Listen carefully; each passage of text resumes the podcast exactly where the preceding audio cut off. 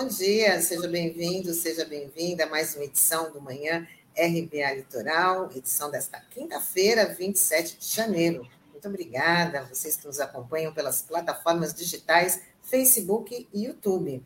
Junto comigo, Sandro Tadeu, Douglas Martins. Muito bom dia. Olá, bom dia, Tânia. Bom dia, Douglas. Seja bem-vindo. Bom dia, Norberto. Bom dia, Taigo aqui nos nossos bastidores e um bom dia especial a todos os internautas que acompanham a RBA Litoral. Bom dia, Tânia, bom dia, Sandro, bom dia, Taio, bom dia você que nos acompanha pela web na RBA Litoral. Isso aí, vamos começar nosso giro de notícias, já falando que mais uma pesquisa coloca o ex-presidente Lula na liderança. Desta vez, o levantamento foi feito pela Modal Mais Futura Inteligência, que, o aponta, que aponta o petista com 36,9%, seguido de Bolsonaro com 31,4%. O ex-juiz Sérgio Moro aparece distante, com 8,5%, e Ciro Gomes com 5,6%. No cenário de segundo turno, Lula derrotaria Bolsonaro com 50,4% das intenções de voto contra 37,8% para o atual presidente, para o atual presidente. Nesta pesquisa, realizada entre os dias 17 e 21 de janeiro, foram ouvidas 2 mil pessoas por telefone. Uma pesquisa também que foi registrada aí no, no Supremo Tribunal Eleitoral e que está né, tá, tá parecida com, as, com os outros levantamentos, sempre colocando o Lula aí numa liderança disparada. É, só para lembrar que essa, essa pesquisa foi registrada no TSE com a identificação BR traço 08869 barra 2022, né, porque desde 1 de janeiro todas as pesquisas eleitorais precisam ser devidamente identificadas, registradas ali no Tribunal Superior Eleitoral, inclusive qualquer cidadão pode ter acesso ao questionário aplicado né, a todos os pesquisados, a todos os entrevistados. E até me chamou a atenção porque é, eu não conhecia essa empresa, né? Eu até fui checar da onde ela era e realmente, né? Essa empresa ela foi criada em 93, mas ela só começou a realizar esses, esses essas pesquisas de intenção de voto somente é no ano passado, né? Então, é, ela já fez seis pesquisas até o momento, né? E ela é financiada por esse banco chamado Modal, Modal Mais, né? Então, é, e é um levantamento importante, mais um, né? E não mostra, é, mostra de fato que não houve nenhuma mudança significativa no cenário, né?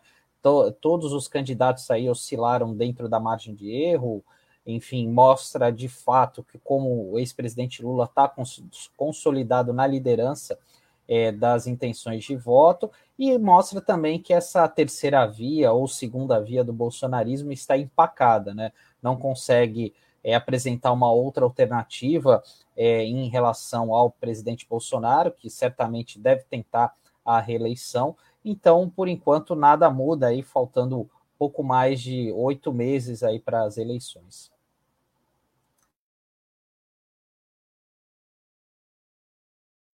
E dando sequência aqui, a gente vai falar sobre a ministra do Supremo Tribunal Federal, o STF, a Rosa Weber, que deu um prazo de cinco dias para o Ministério da Saúde explicar a nota que sugeria que a hidroxicloroquina tem efetividade no combate à Covid-19 e que a vacina não. A nota foi alterada ontem, removendo a tabela que sugeria a eficácia do chamado kit Covid. E essa é mais uma ação né, que foi apresentada pela Rede Sustentabilidade, ou STF, é, justamente para criticar essa falta né, de, de noção do Ministério da Saúde em relação a essa questão, esse caso que veio à tona na semana passada, a partir daquele documento assinado pelo Hélio Angotti Neto, que é justamente é, uma pessoa que é discípulo do Olavo de Carvalho, né, conhecido como um negacionista, e até está querendo ser indicado né, para a Anvisa. Né, algum, alguns grupos né, de bolsonaristas estão pedindo a indicação dele para um dos cargos da diretoria da Anvisa. Então, é mais aí, mais uma vez, um, um fato importante, né? é, que o STF tem que se impor novamente para cobrar explicações aí do governo federal. E a gente tem a sensação... É... Douglas? Oi, Tânia, desculpe. Não, só para só ressaltar né, que a gente tem a sensação de que essa insistência nesse kit Covid, né, com esses remédios que já foram comprovadamente né, ineficazes, só acontece aqui e parece que também não há nenhuma punição, pro, tanto para o governo federal, é, o Ministério da Saúde, que continua né, nessa insistência, uma insistência que o, que o Bolsonaro, Bolsonaro falou até na abertura na ONU, né, e o mundo sabe que é um, é um, trata-se de um remédio ineficaz. O que chama atenção é a resiliência do governo. Depois de uma CPI que evidenciou inúmeras infrações, inúmeros ilícitos, inúmeros crimes, e, evidentemente, pela questão da correlação de forças, a rigor, um resultado de apuração e responsabilização do tamanho da CPI não aconteceu. Mas ela teve esse mérito de expor no detalhe o que estava acontecendo e a irresponsabilidade dessa gestão criminosa, se tomarmos por referência o trato na pandemia. Mas chama atenção a resiliência, a capacidade de resistir no terraplanismo sanitário diante de todos os fatos que a gente já passou, particularmente diante da situação que agrava com a Omicron. É, é, um, é, um, é espantosa essa resiliência, né? que também denota né, uma autoconfiança na impunidade e de que a vida pode ser continuar sendo tratada com uma questão menor nessa pauta. Bom, e a gente segue aqui já falando que o Tribunal Superior Eleitoral definiu o tempo de propaganda partidária gratuita em rádio e televisão para o primeiro semestre deste ano. Serão 305 minutos, divididos entre 23 partidos que cumpriram os requisitos para utilizá-los, em até 610 inserções durante o período. A reforma eleitoral de 2017 havia acabado com a medida, mas no ano passado o Senado aprovou um projeto de lei autorizando a volta das propagandas partidárias. Então teremos aí na programação da, de rádio e TV, né, as inserções aí partidárias. É, o retorno, né? Assim, muita gente acabava sentindo falta, né? Até para você conhecer os partidos, né? Porque é, coisa de poucos anos, alguns partidos acabam mudando de nome, acabam dando uma repaginada, né? Acabam até mesmo houve algumas fusões de legendas, né? E agora, é, proporcionalmente, né? Aqueles partidos que têm mais é, deputados federais vão ter um tempo maior de TV, né? Que é o caso, por exemplo, é, dos partidos maiores, né? Que é o PT, o PSL, é, que elegeram as maiores bancadas. Então, esses partidos vão ter 20 minutos né, pra, de apresentação, divididos em 40 inserções. E aqueles menores, né, 10 minutos com 20 inserções e 5 minutos com apenas 10 inserções. Né, e como reforçando aqui, né, que isso foi calculado com base é, no desempenho eleitoral dos partidos para a Câmara dos Deputados é, na eleição de 2018. Né? Então, é, tem gente que fica incomodada e tal, mas assim é uma forma que os partidos têm de uma certa forma dar visibilidade à sua plataforma, ao seu projeto, é que infelizmente alguns dos partidos não têm isso de uma forma clara, né, como deveriam ser. Então, muitas vezes acaba sendo é, enaltecendo a figura A, B ou C de um determinado partido e não foca de fato no que deveria ser, que seriam os planos, os projetos, enfim, ter uma linha uh, que, que, o partido deve seguir. Né? Nesse ano, uma especial importância a propaganda partidária vinculada nos meios de comunicação de massa, particularmente na TV, porque é o ano em que se confronta é, o projeto que foi colocado à força na sociedade brasileira através do golpe de 2016. Um projeto que, cinco anos depois, demonstra a que veio, né? Desemprego, volta da fome, Brasil sem nenhum prestígio no cenário internacional, é, um desgoverno em todos os sentidos, e à frente do Poder Executivo, alguém que se caracteriza por ser chulo, ignorante e despreparado totalmente. Bem, eu só queria marcar nessa, nesse item da nossa pauta de hoje uma pendência, que é a formação das federações partidárias. É, há, inclusive, a cogitação de que o PT, junto com o PSB, PCdoB, PV, formem uma federação partidária. Como seria isso no horário eleitoral gratuito, que dedicado aí aos partidos e particularmente a que os partidos demonstrem esse programa? Como ficaria isso?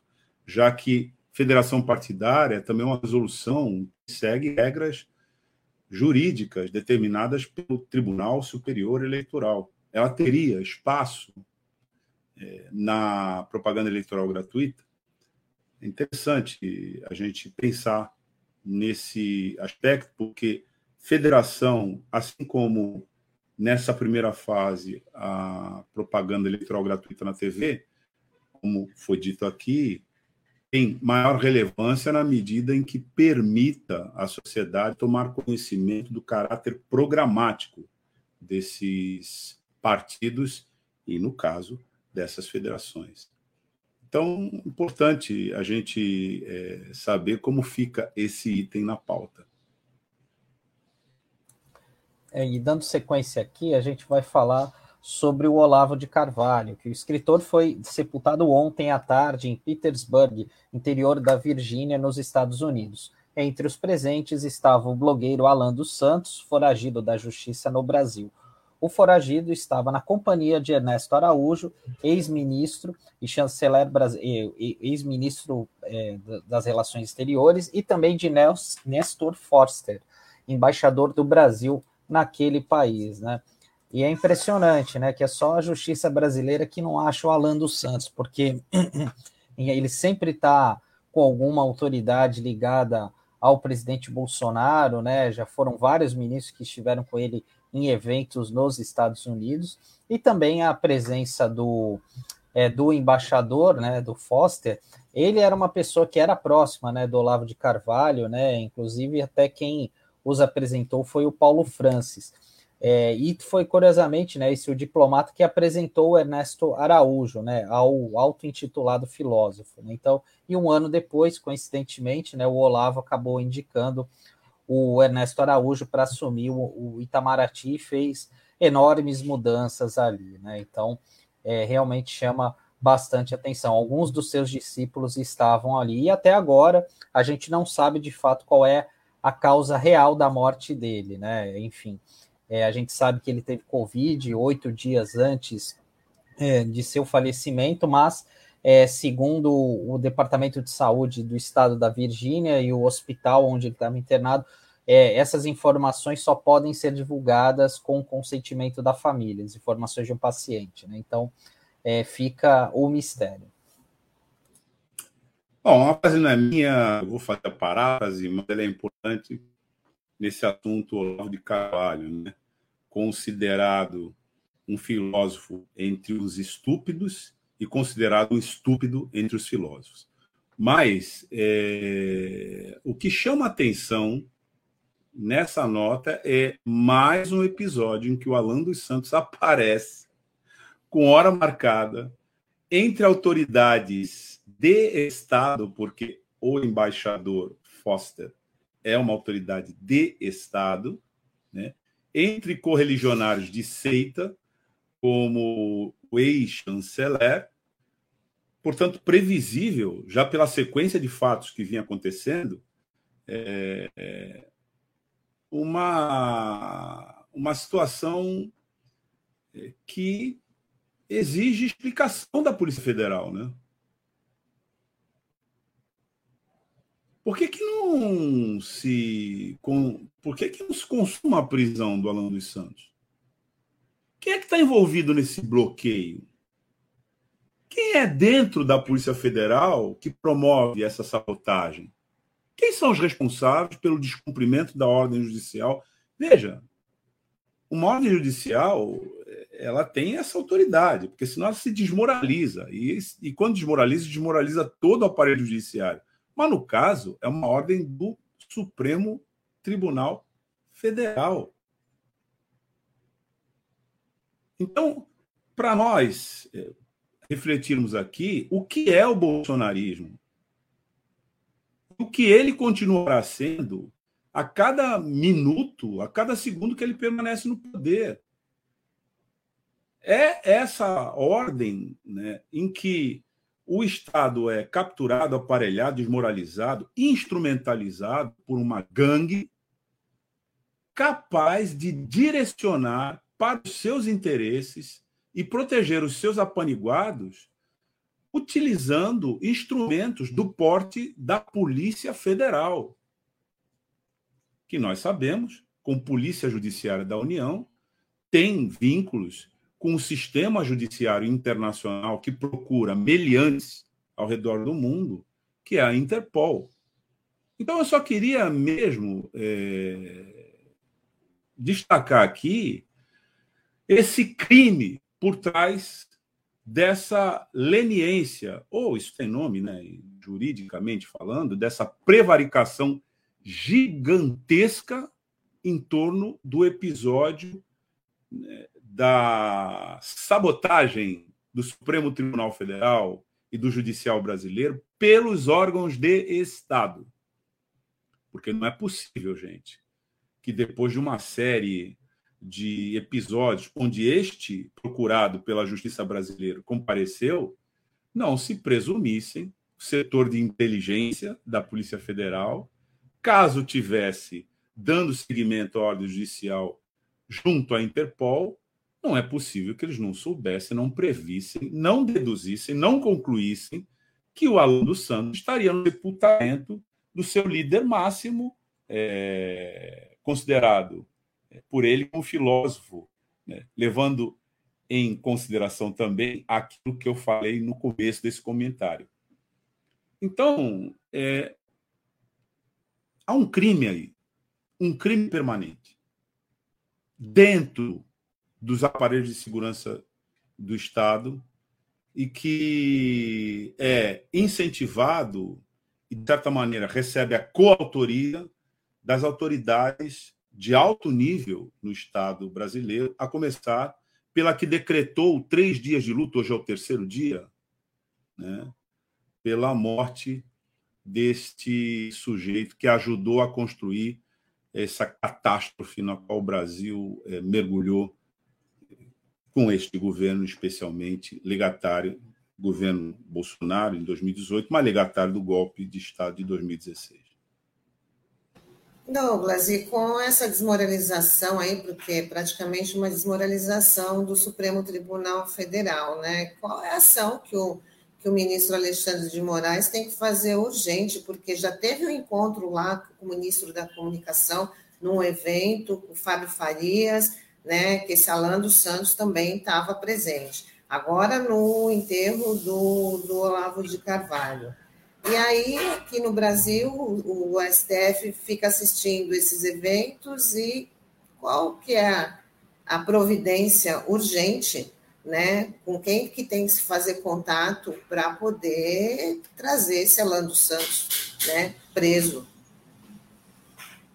Na estrutura do judiciário brasileiro, e reitero, a Polícia Federal é uma polícia judiciária, ela investiga ilícitos que depois, através das suas investigações e conclusões relatadas pela para a justiça, esses ilícitos, dentro desse relatório, serão considerados é, eventualmente provas.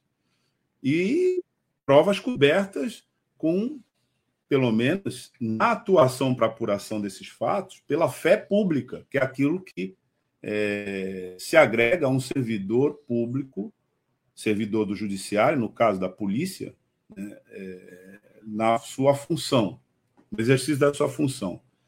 O Supremo Tribunal Federal, como qualquer órgão judiciário, exerce controle externo sobre a polícia judiciária. Então, além da polícia ter os seus órgãos de corregedoria, como qualquer outro órgão, é assim na Polícia Civil do Estado, é assim na Polícia da União, que é a Polícia Federal.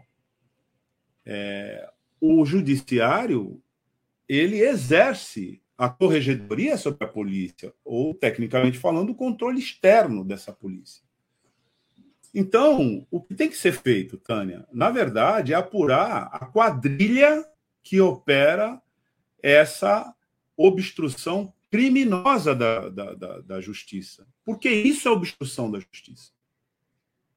Veja, se você for acusado de um crime qualquer e estiver respondendo o processo em liberdade e resolver obstruir a justiça, escondendo prova, ameaçando testemunha, ou escondendo é, essas provas, ou se escondendo da justiça, imediatamente a justiça, com base na lei, decreta a sua prisão provisória.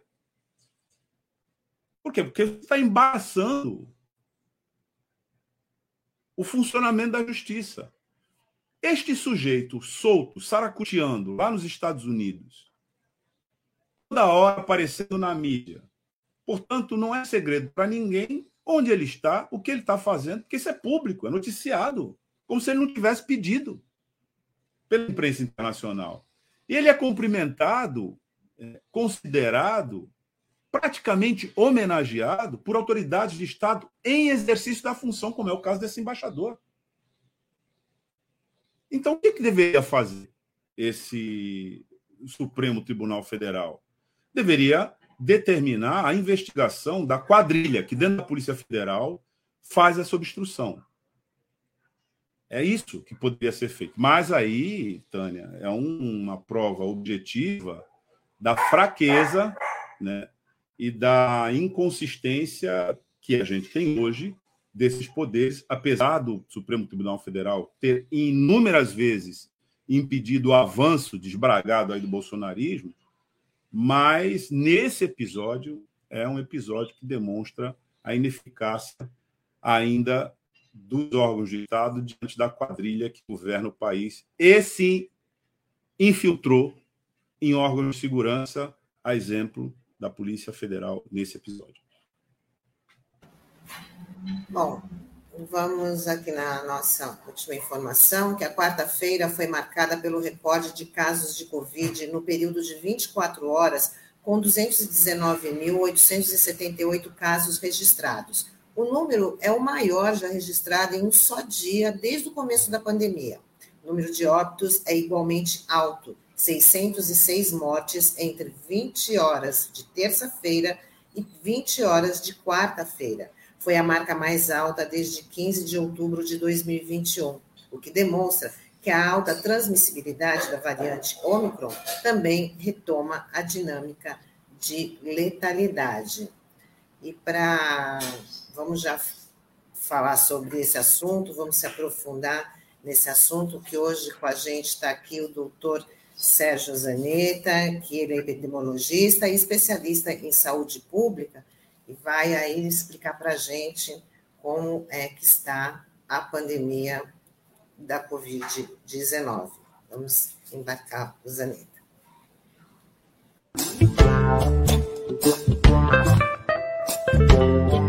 Bom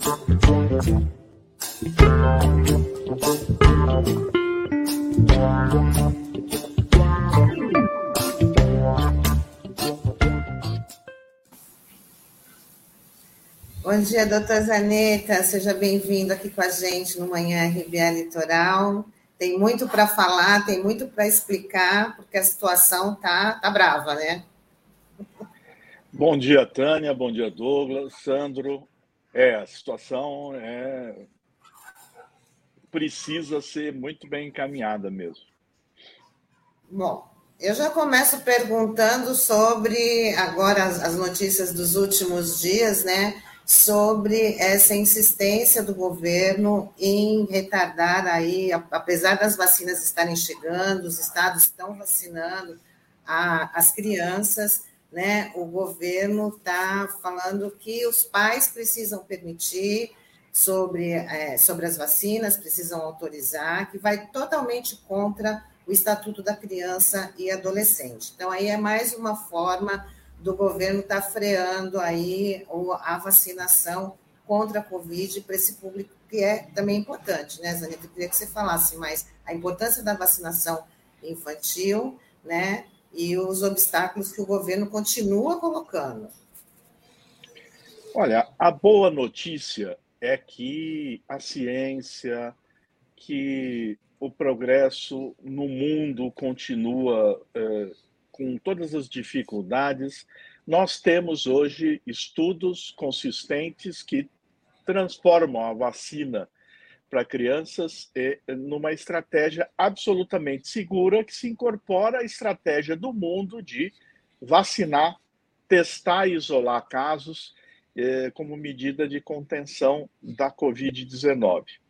Eh, essa é uma grande e boa notícia.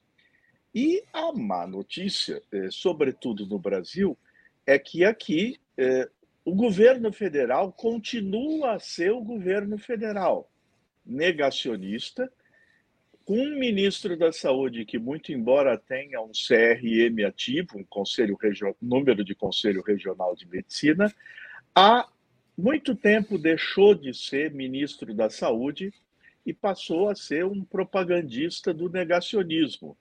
Então, é um homem que celebra, por exemplo, o caso de uma criança que teve um, um, um problema grave no interior de São Paulo. É, logo após vacinação, ele manda equipe e é, um problema grave que era um problema cardiológico derivado de uma doença prévia. Então, ele é um cardiologista que nem para esclarecer esse tipo de coisa é, é, é útil. Então, é um ministro que é, tem tentado é, atrapalhar o processo de combate da pandemia. E tem conseguido, porque ele, eh, nós poderíamos estar vacinando as crianças desde o dia 16 de dezembro. Ele atrasou as vacinas, a compra de vacinas, e nós temos poucos milhões de vacinas compradas. Nós precisamos de 40 milhões de doses de vacina para vacinar todas as crianças de 5 a 11 anos e ele é, não tem é, 20 milhões encomendadas e não tem 5 milhões entregues. Então, de fato, é, ele tenta de toda forma criar obstáculos. Então, nós vivemos uma situação muito difícil, não fosse pela robustez do Sistema Único de Saúde e pelos princípios que a Constituição construiu esse sistema do federalismo, é, que permite aos estados e municípios assumirem é, é, operações é, de saúde como uma obrigação imediata, é, nós estaríamos em muitos, muito maus lençóis. Mas, afortunadamente, seguimos operando. Se o governo federal disponibilizasse vacinas, as crianças já estariam todas vacinadas.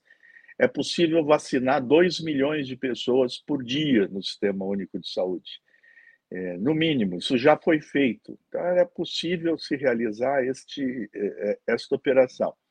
Mas o grande problema é que uma parcela da população se deixa influenciar por essas informações ou pseudo-informações negacionistas. Então, nós estamos no, diante de um crescimento da pandemia, com um, um governo federal e um ministro da saúde que atrapalha a vida e ajuda a doença, ajuda a morte. Estamos num grande pico, recorde de casos, com uma nova variante que tem essas características. Então, é, sobreviver a Covid e sobreviver ao governo Bolsonaro está sendo o desafio dos brasileiros. Zaneta, bom dia, uma satisfação estar recebendo você aqui novamente. É, queria que você comentasse sobre essa medida anunciada pelo governo do estado ontem para abertura de novos leitos é, na rede estadual. Foram 700 leitos a mais né, que foram anunciados, sendo 20 deles aqui para a Baixada Santista, 10 leitos de enfermaria e 10 leitos de UTI. E ontem também eu estava fazendo um levantamento né, sobre os casos de Covid, eu vi que a Baixada registrou ontem 12 mortes de Covid.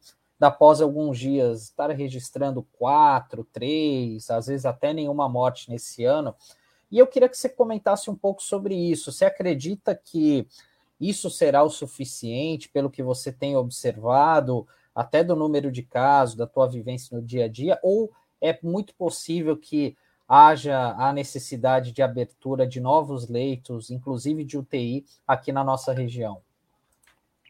Olha, Sandra, essa pergunta é muito boa. É, as pessoas imaginam que normalmente para atender a contingências de uma pandemia é necessário, foi uma estratégia, na minha opinião, até equivocada, abrir hospitais de campanha é, e etc. Não, eu, como administrador hospitalar também, eu sei que os hospitais têm capacidade de reserva, de planejamento, que a gente chama. Então, é possível eu adaptar a estrutura e, ou ativar leitos que estão desativados e permitir que a mesma estrutura hoje dos hospitais seja ampliada para atender um maior número de pacientes. Isso é uma boa medida de, de gestão dos hospitais. E o Estado de São Paulo, os hospitais públicos e privados contratados do Sistema Único de Saúde, nas cidades e no Estado, têm essa capacidade. Eu posso ativar mais leitos, expandir a capacidade instalada dos hospitais. E isso está se fazendo nesse momento. Não tem sentido eu manter um leito aberto se eu não tenho utilização para ele. Por isso que as pessoas falam, ah, fechou o hospital. Claro que fechou, porque um leito hospitalar aberto ele tem um custo da equipe permanente que fica à disposição de atender os pacientes naquele leito. Então, quando eu abro um leito, eu não abro só, não, não, não instalo só uma cama eu é, contrato uma equipe assistencial para dar suporte àquele leito. Então, é, essa abrir ou fechar leitos tem a ver com a contingência, o volume de pacientes. O governo do estado faz o que deve ser feito, que é se adaptar a, essa, a esse aumento do número de casos. É, não existe uma explosão de casos é, que é, é, que ocupe tão rapidamente a UTI, como ocorreu no início do ano passado, mas pelo grande número de casos, muitos menos graves, é, eu tenho um aumento da internação hospitalar em leitos é, não críticos e também o aumento de casos críticos. Você veja, se eu tenho uma doença que afeta, é, que em 10% dos casos os pacientes são casos críticos ou muito graves ou levam a óbito, de 100 casos eu tenho 10 que é, vão a óbito ou vão ficar muito graves. Se eu tenho uma doença que se espalha muito mais rápido, que é o caso da Ômicron, então, ao invés dos 100 casos, eu vou ter mil casos. E mesmo que não seja 10% a taxa de, de casos graves, pode ser 5%, 5% de mil já são 50 casos, são muito mais do que aqueles 10%. Então, dada a intensidade da transmissão, eu tenho essa sobrecarga também. É, é isto que tem ocorrido. São medidas adequadas, é assim que se faz, é, é, é, a boa utilização dos recursos do Sistema Único de Saúde e da rede privada, que também se adapta a essas situações. Sem o apoio federal, resta aos estados e aos municípios fazer o melhor da gestão para poder atender às demandas do Sistema Único de Saúde e dar assistência às pessoas. Bom dia, Zaneta.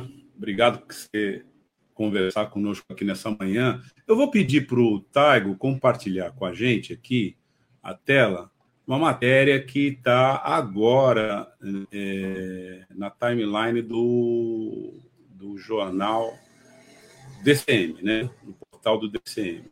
Essa matéria, é, deixa eu localizar ela aqui, ela está dando conta de uma de uma orientação de agora do governo Bolsonaro que diz a manchete volta a pedir recomendação médica para vacinar crianças. E o líder da matéria, a abertura, diz o seguinte: o Ministério da Saúde do governo Bolsonaro voltou a pedir que o país, que os pais, desculpe, procurem a recomendação prévia de um médico antes da imunização ao anunciar nesta quarta, dia 26, a distribuição de 2,5 milhões de doses contra a Covid-19 para crianças. É uma matéria tomada do portal G1. Eu queria é, que você comentasse conosco aqui essa orientação de agora do governo federal sobre vacinação infantil. Bom, Douglas, é, esse é o exemplo típico da forma como este governo opera e como, infelizmente, o ministro da Saúde, que eu repito, deixou de ser ministro da Saúde para virar um, um, um propagandista de ideias esdrúxulas, e, absolutamente, eu, na minha opinião, ele deveria receber um processo do Conselho Federal de Medicina pelo exercício que tem feito uh, como médico da, da, gestão da saúde. Aqui o Conselho Federal de Medicina está com problemas também. Mas na matéria há duas informações. Uma primeira é que tem 2 milhões e meio de doses de vacina para crianças sendo distribuídas. Ora, essa é a primeira matéria. Eu preciso de 40 milhões e só tenho 2 milhões e meio sendo distribuídas. Isto é uma infâmia. Agora, a segunda parte é, de novo, essa dupla, com, do ponto de vista sanitário, grotesca, é, alardeando uma é, recomendação que não é uma recomendação, é apenas uma opinião desprovida de valor e de credibilidade, do presidente e do seu ministro, recomendando que pais consultem médicos eh, antes de vacinar, o que é uma bobagem. Todo pai, toda mãe, todo mundo que leva seu filho para vacinar sabe que é uma arrematada bobagem. Até porque a vacina não ocorre em outro ambiente que não seja uma unidade de saúde, onde tem médicos, onde tem enfermeiros, onde tem de prontidão uma equipe de saúde. E a, eh, nenhuma criança de 4, 5, perdão, de 5, 6, 7, 8, 10, 11 anos vai tomar uma vacina sozinha. Então, ela sempre é acompanhada de um responsável. Então, veja bem, não há nenhuma é, é, dúvida a respeito da vacinação, todos sabem. A partir do momento que é, a vacina foi aprovada pela Anvisa e está dentro do calendário nacional de vacinação, isso substitui a recomendação médica. A recomendação médica seria apenas para não indicar a vacina em casos de risco para a criança e não existe isso. Existe apenas uma recomendação no caso da Coronavac, que é, ela não seja usada em crianças imunodeprimidas, só porque não foi testada em crianças imunodeprimidas, mas para as outras servem para todas. Então, a própria recomendação federal é que o ministro da Saúde não entende do SUS e do Ministério da Saúde. Se ele entendesse, ele saberia que quando entra no Programa Nacional de Imunização, é uma recomendação sanitária da maior autoridade sanitária do país, que é o Ministério da Saúde, e ele é acatada como uma decisão é, é, é que tem é, é, valor e que se substitui qualquer recomendação médica. Agora, é claro que se você quiser e tiver a oportunidade de consultar o seu médico, pode fazê-lo a qualquer momento. Mas é bobagem, nós nem temos estrutura, os serviços de saúde estão sobrecarregados para cumprir o que isto que o ministro e que o presidente fala, de haver necessidade de uma consulta prévia, é qualquer mãe, qualquer pai ou qualquer avó que já levou um filho para vacinar, sabe que isso é bobagem. Então, é o que eu tenho recomendado para as pessoas. Sabe aquelas opiniões que você guarda num saquinho de bobagens e é melhor nem levar em conta? É isso que está acontecendo. Então, eles estão tentando ganhar é, é, notabilidade pela informação equivocada, quando na realidade o que devia estar sendo discutido é a quantidade ínfima de vacinas que no dia 27 de janeiro, um mês e meio depois da aprovação das vacinas, estão sendo distribuídas para imunizar nossas crianças. Cada criança que é, é, falecer por Covid tem o sobrenome do ministro e do presidente da saúde, é, do, do, presidente do país, do ministro da saúde e do presidente é, é, da República, porque elas não precisariam estar morrendo. Né? Elas seguramente teriam um destino muito melhor, que é o que acontece no caso de pessoas vacinadas, inclusive crianças.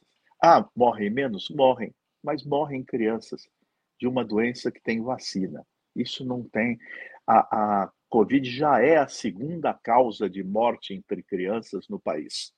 Ela só é superada pelos acidentes de trânsito, que são uma causa importante de eh, crianças eh, com idade superior a 5 anos.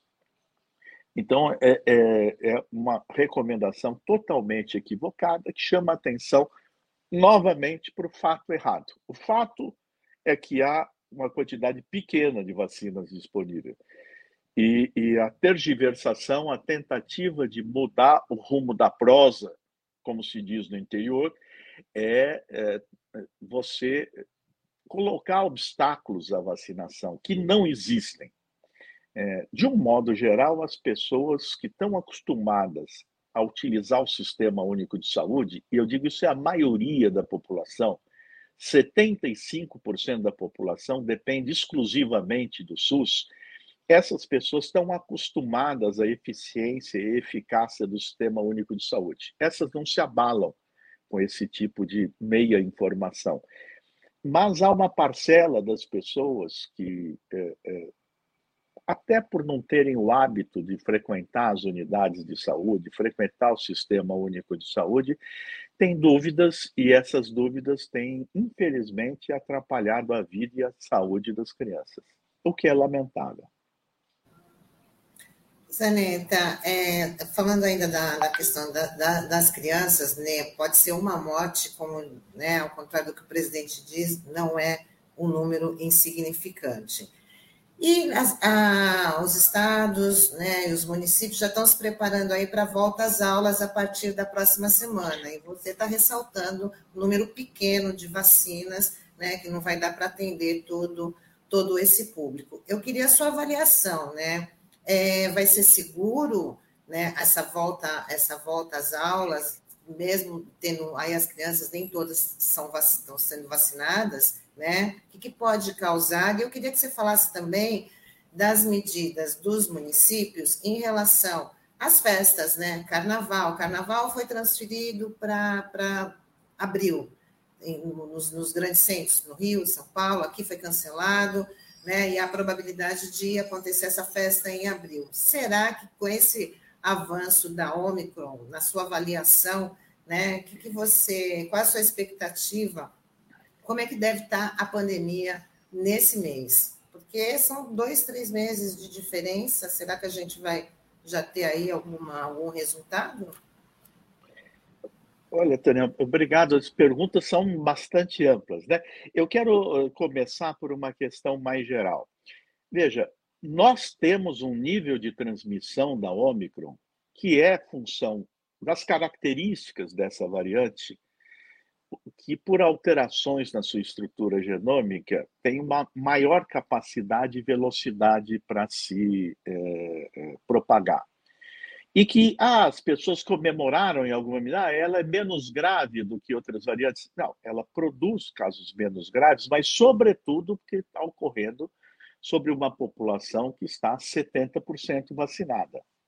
Então, o, o, o efeito é, menos é, grave da Omicron, por isso que eu tenho internações hospitalares em grande número, mas é, essas internações é, são, em média, menores dos casos graves.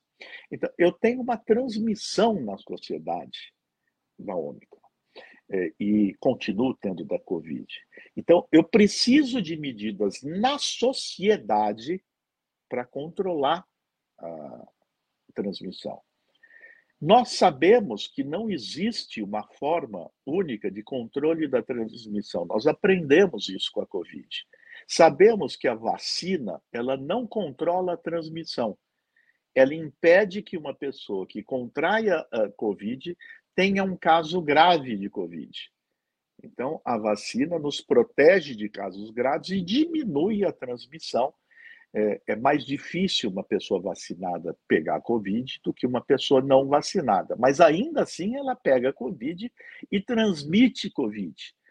Então a vacina não controla a transmissão? Não, a vacina ajuda, ajuda a não morrer e a não ficar grave, mas não controla, não impede a transmissão, ela não é esterilizadora da doença. Então, o que, que significa? Significa que medidas não farmacológicas, como usar máscara, evitar ambientes confinados sem ventilação, onde possa se produzir aerosol e se transmitir de um para o outro, é, é, eu preciso evitar esses lugares. O que significa evitar restaurantes fechados, onde eu tiro a máscara para comer. Eu posso ter restaurantes? Posso, desde que eu tenha ventilação. Eu posso é, que eu tenha distância entre as pessoas toda a sociedade, mesmo com essa aceleração da Ômicron, não está entrando em lockdown no Brasil. Não temos essa proposta de lockdown nesse momento, que é fechar tudo. Então, a transmissão está ocorrendo é, nos ambientes corriqueiros de convívio para alguns que têm relaxado dessas medidas de modo muito mais rápido. A Omicron é tão rápida que o que eu fazia antes e não pegava variante Delta, com a Omicron eu pego três, quatro vezes mais rápido. Então as pessoas continuam usando os transportes, continuam é, frequentando o comércio, continuam é, é, nas suas atividades corriqueiras. Neste quadro, é, a pergunta é: tem sentido fazer um evento como um carnaval, onde não existe nenhum controle sobre quem tem ou não tem vacina, sobre é, é, uso de máscaras ou, ou sobre medidas de controle dessas atividades? Não, não tem nenhum sentido.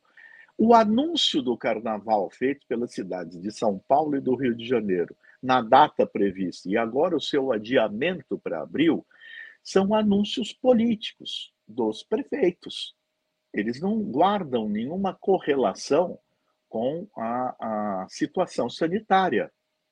Tá certo? Eles eh, estão. Você imagina que em abril vai ser um carnaval como? Na progressão eh, que estamos da doença. Todo mundo desfilando de máscara, por exemplo, em São Paulo, num AMB vazio, com poucas pessoas, com distância na arquibancada, é, é uma forma, talvez fosse melhor cada escola de samba gravar um vídeo da sua performance e fazermos uma, um grande desfile nacional é, de filmes. Bom, então, o anúncio em abril é tão improvável como era o anúncio agora. Esse é um tipo de problema de transmissão. E agora eu vou para a questão fundamental, que é a questão das escolas. Nós aprendemos que a escola deve ser a última a fechar e a primeira a abrir.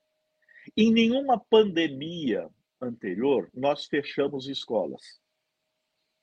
As escolas abertas são um fator que ajuda no controle das epidemias. E neste caso, nós cometemos um grande erro. Foi como se a gente, a gente, enquanto sociedade, inteligência, tivesse abandonado as crianças. Ainda mais no Brasil, que é um país desigual, nós temos o, o coeficiente de Gini maior das Américas.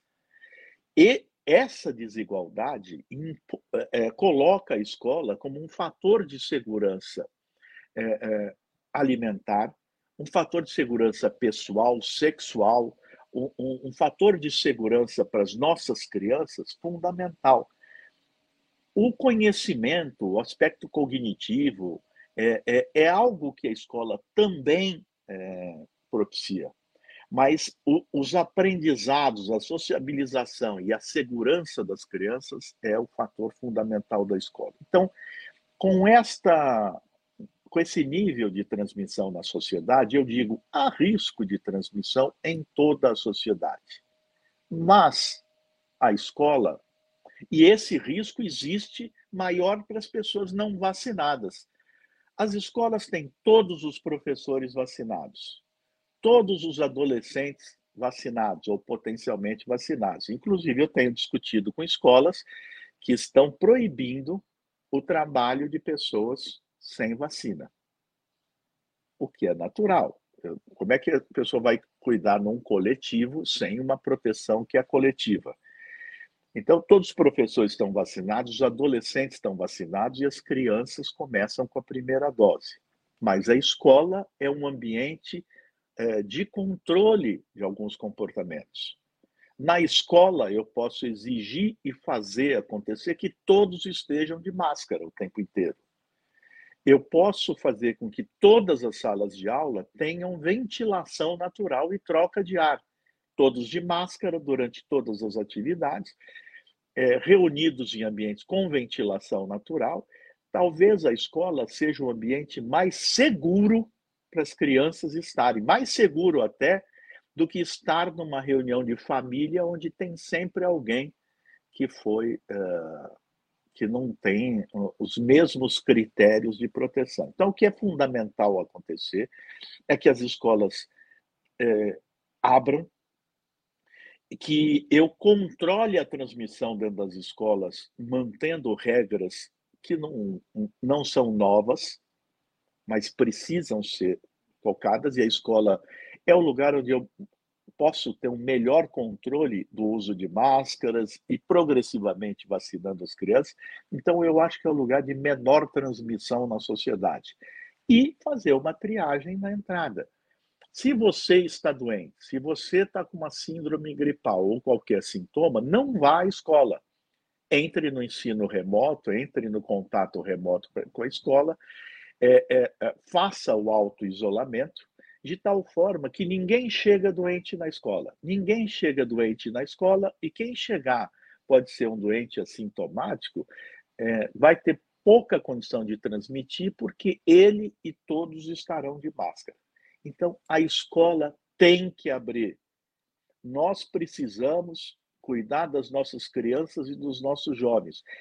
O grande, é, é, é, o grande problema, sobretudo para adolescentes, foi a evasão escolar, que já era brutal na sociedade brasileira.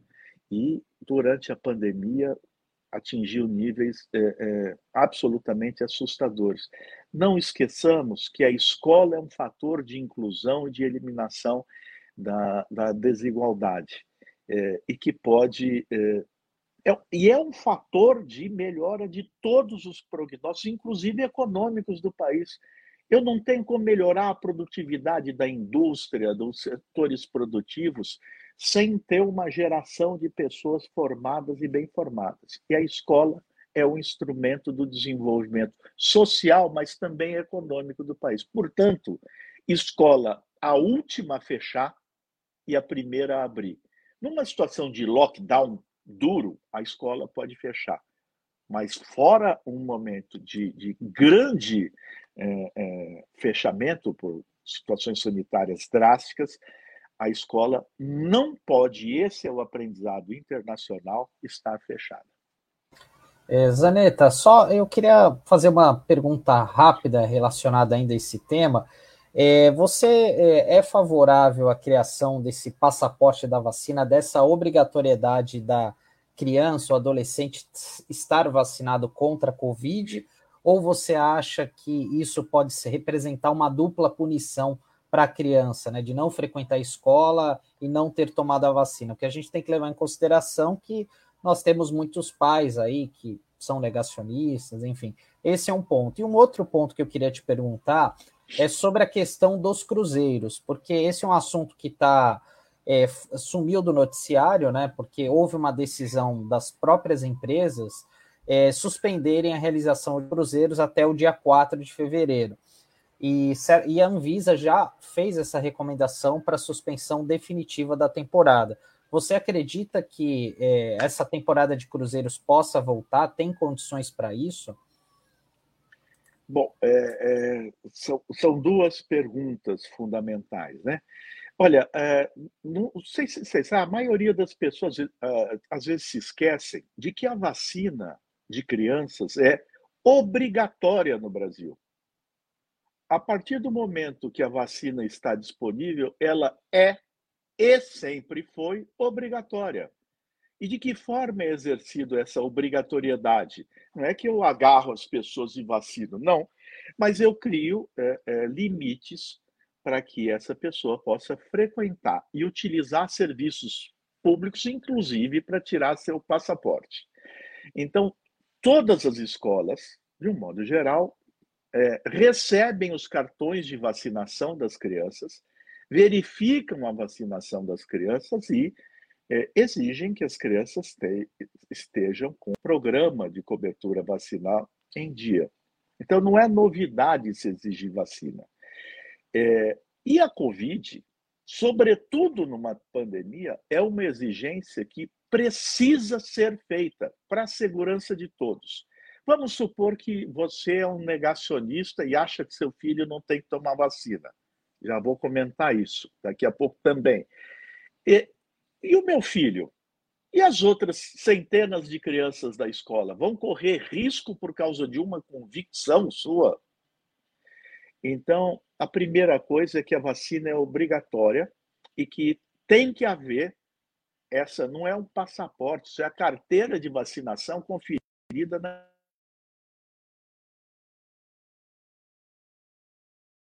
e também nos outros ambientes da sociedade é necessário que as pessoas também estejam vacinadas.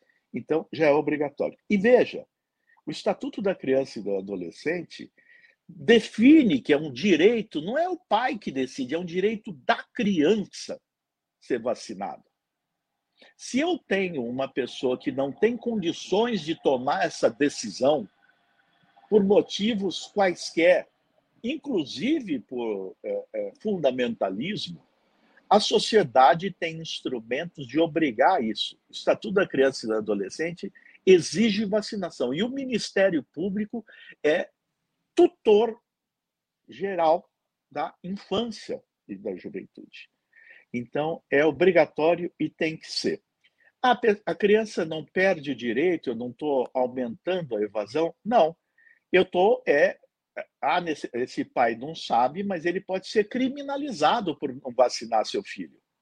Não é uma decisão simples. Eu não posso tomar decisões que impliquem no risco para risco e segurança dos meus filhos. A sociedade não admite isso. O pai não é dono da criança. O pai é alguém que orienta, educa, mas ele não é dono do destino de um ser humano.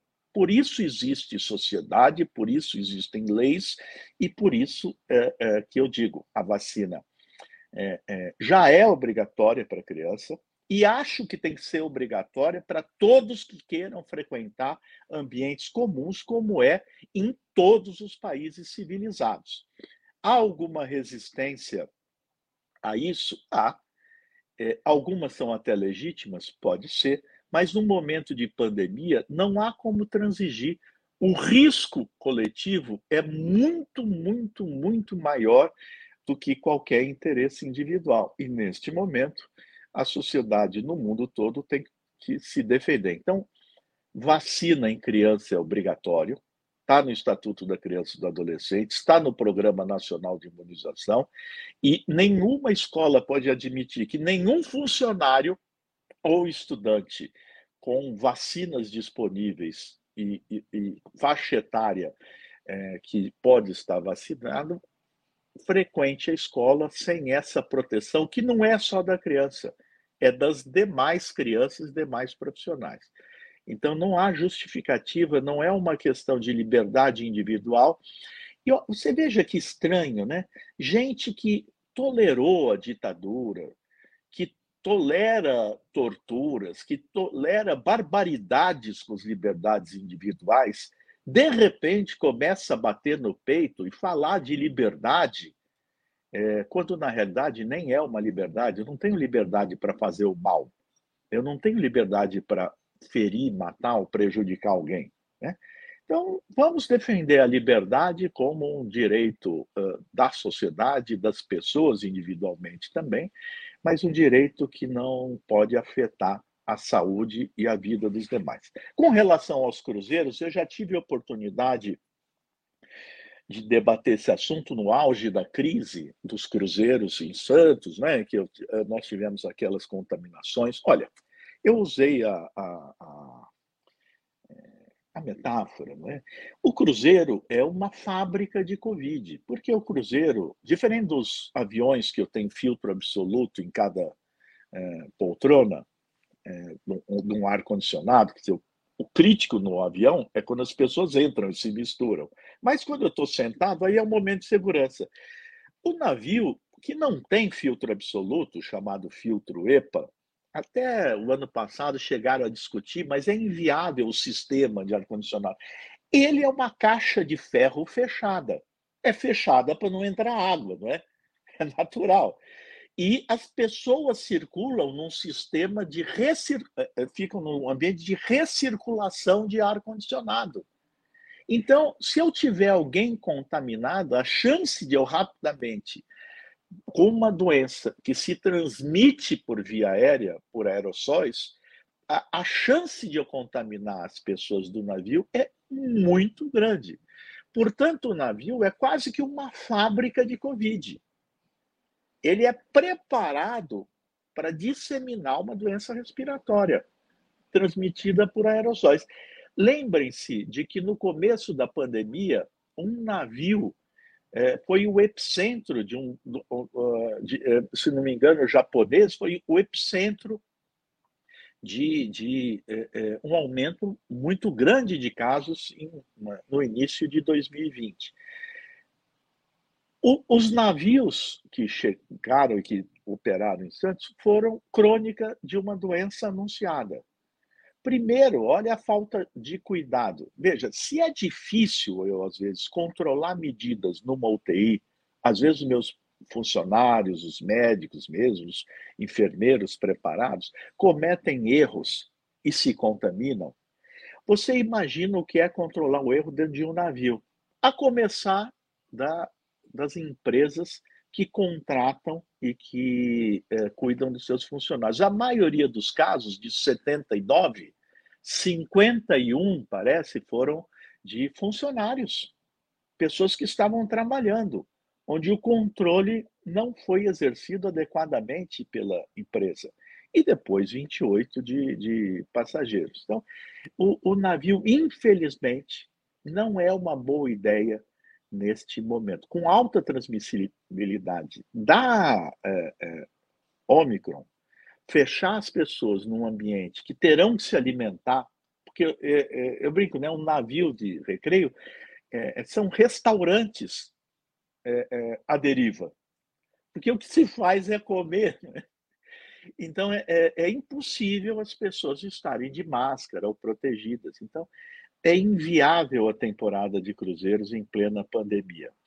E será inviável em 4 de fevereiro. Então, a recomendação que eu tenho, não entre num navio. Tinha gente que reclamava, eu vi uma mocinha na TV reclamando, ah, estou aqui, eu preciso sair do navio porque minha mãe tem 80 anos e eu sou grupo de risco. O que, que você foi se meter dentro de um navio com a sua avó, com a sua mãe de 80 anos, e você de grupo de risco. Vai passear no parque, na praia, andar na praia em Santos, mas não faça isso e se trancar num ambiente com é, recirculação de um ar que pode estar viciado. Eram duas perguntas grandes, eu tentei ser rápido, mas a resposta. Zaneta, a gente está chegando aqui ao fim da, da nossa entrevista, que está sendo super legal. Eu não estou te ouvindo, como... Tânia. A gente está chegando. Está ouvindo agora? Está ouvindo? Você tá. Alguém per... Está ouvindo? Zaneta, você me ouve? Você me ouve, não Zaneta? Não sei porque eu não estou ouvindo. Oi, você está ouvindo a gente, eu Zaneta? não te ouvi. Zaneta, tá. Ai, acho que a gente perdeu. Eu acho que deu problema no, no fone. No, no áudio. É, acho que. Bom, Zaneta, então a gente vai dar. Tá, voltou o áudio do Zaneta? Acho, acho que, não. que, não. Não, acho que ele não nos ouve. Ele vai né? interpretar aqui a linguagem visual. Ou acabou é... a bateria do. Eu já vou fone, dar um tchau né? para ele entender que a gente terminou a entrevista. Tá bom? É, porque ele não está ouvindo a gente. Foi uma entrevista muito bacana, muito esclarecedora, informações aí importantes sobre o avanço da Omicron, não só na nossa região, mas todo o país. E que pena, né? E a gente vai se despedindo por aqui, é, terminando o nosso Manhã RBA Litoral. Com certeza, o Zaneta vai voltar em outras oportunidades para estar tá falando mais. A gente sempre está conversando aqui com grandes médicos, né, para falar dessa situação. Queria agradecer aqui ao Beto Arantes, já falando que as, as plataformas da Petrobras devem ser um ambiente igual ao navio para a transmissão da doença. Verdade, que ontem eu li uma notícia de que os petroleiros que ficam nas plataformas, eles estão lá numa situação totalmente lamentável, né? Eles chamaram até de um, as plataformas de um covidário. A Cidinha Santos está falando, bom dia, Cidinha. Sempre bom ouvir as análises lúcidas de um profissional envolvido com a saúde pública. Obrigada, Zaneta e a RBA pela entrevista. E a gente agradece a interação, Cidinha. O Newton Rodrigues, bom dia, profissionais da RBA Litoral. Bom dia, Newton. O João Benício também dando bom dia. O Ademilson também, bom dia. E assim a gente vai encerrando aqui a nossa programação de hoje, desta quinta-feira, 27 de janeiro. E amanhã tem mais. A gente está de volta. Bom dia. Litoral. Bom dia, boa pessoal. quinta cuidem-se e não ouçam nem o Bolsonaro, nem o seu ministro da Saúde. Não levem a sério absolutamente o que eles falam, principalmente sobre a questão da Covid-19. Ai, peraí, olha, acho que o Zaneta voltou. Vamos se despedir dele? Vamos tentar colocá-lo? Ah, Zaneta, está ouvindo agora? Agora sim, vamos lá. Zaneta, Zaneta, Dani, tem a história do Dark Side of the Moon. Você foi, não foi exatamente para o lado escuro, mas você foi para o lado mudo da Lua. A gente está falando aqui. Puro Pink Floyd. Zaneta, só para encerrar, a gente deu tchau já, já agradeceu aqui, que foi uma super entrevista e você já está escalado para voltar novamente para dar, para compartilhar aí seu conhecimento. O que é que o tempo é curto, mas é rapidamente governo corta verbas das pesquisas, né? O orçamento de 2022, aí, é, assinado pelo governo, ele desprezou, não é surpresa, né? As, as, as pesquisas científicas justamente neste momento. Queria que você falasse rapidamente quais os impactos a curto prazo que a gente pode ter por conta desse corte. Os impactos a curto prazo, mais problemáticos são eu, eu ter uma verdadeira fuga de cérebros do Brasil. Porque os cientistas, os pesquisadores preparados, precisam estar desenvolvendo suas várias pesquisas. Então, o que eu faço é expulsar praticamente do Brasil uma geração de pesquisadores que foi muito caro formar, treinar, capacitar e que são é, é, muito é, é procurados é, no mundo todo. Quando eu retiro verba de pesquisa, portanto, eu interrompo um passo agora que não é assim que nem uma, a, a, obra, por exemplo, de um prédio. Eu paro e continuo a construir do mesmo ponto. Eu volto tudo para trás. Então, eu quero dizer que, por essas e por outras, pela condução da Covid, pela forma como tem tratado a ciência, e daí não é só o governo federal, não esqueçamos que quando o Butantan disse que produziria vacina, as bolsas, havia uma orientação do governador para a Assembleia Legislativa para corte das bolsas é, é, da FAPESP, das bolsas de pesquisa. Então, é, os governos não gostam muito de pesquisa, ciência e tecnologia, porque isso é caro e, e de gente chata, né, que tem mania de querer fazer as coisas direitinho. Então, é, realmente, isso é um, um problema. Eu queria resumir na seguinte frase: olha, nós temos que sobreviver esse ano. Depois desse ano, vai ser muito difícil e trabalhoso reconstruir o Brasil. Nós vamos ter que reconstruir o Brasil e restabelecer as bases de desenvolvimento é, solidário. É, e quem sabe a gente consiga fazê-lo é, mas será um esforço muito grande. Então, é realmente se é, soma as medidas lamentáveis, é, com um impacto é, extraordinário. Se eu deixo de produzir ciência e tecnologia, eu deixo é, eu, de ter a oportunidade de ocupar como nação independente, como nação é, gigante que somos, o meu espaço no futuro. Eu serei sempre subalterno das tecnologias importadas. Então é isto. Vamos é, é, lutar muito esse ano e seguramente teremos que reconstruir esse Brasil a partir de 2023. Será um esforço de todos nós.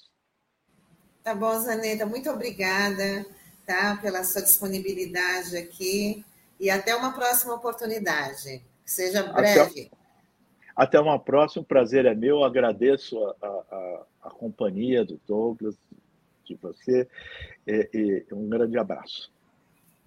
Tchau, tchau. Tchau, tchau, tchau. Agora sim a gente se despede, né, Douglas? Vamos se despedir aqui dos nossos, Depois dos nossos internautas.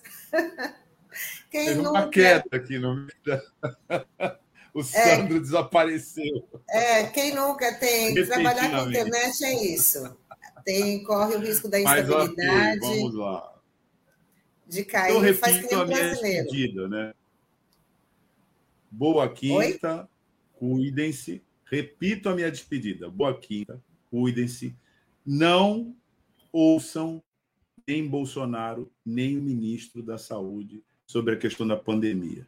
É vital que você não dê ouvidos a essa baboseira na forma de governo que a gente é obrigado a conviver, mas a gente sabe, né? Não mais por muito tempo. Estamos na contagem tchau. regressiva. Tchau, tchau.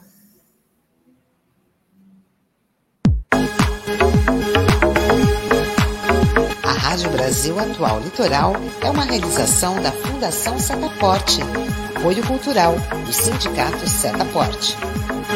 Thank you.